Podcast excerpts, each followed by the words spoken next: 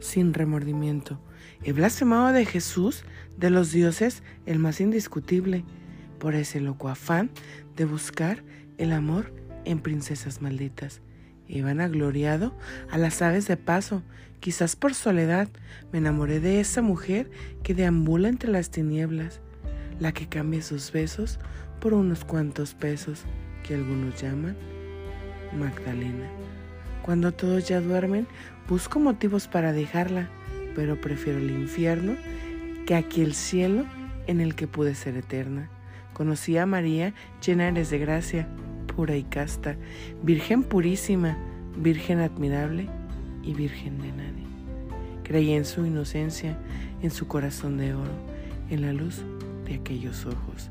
Me despedí de ella, pese a ese futuro, lamentando dejarle ir. Sin embargo, aquella bestia maldita domina cada parte.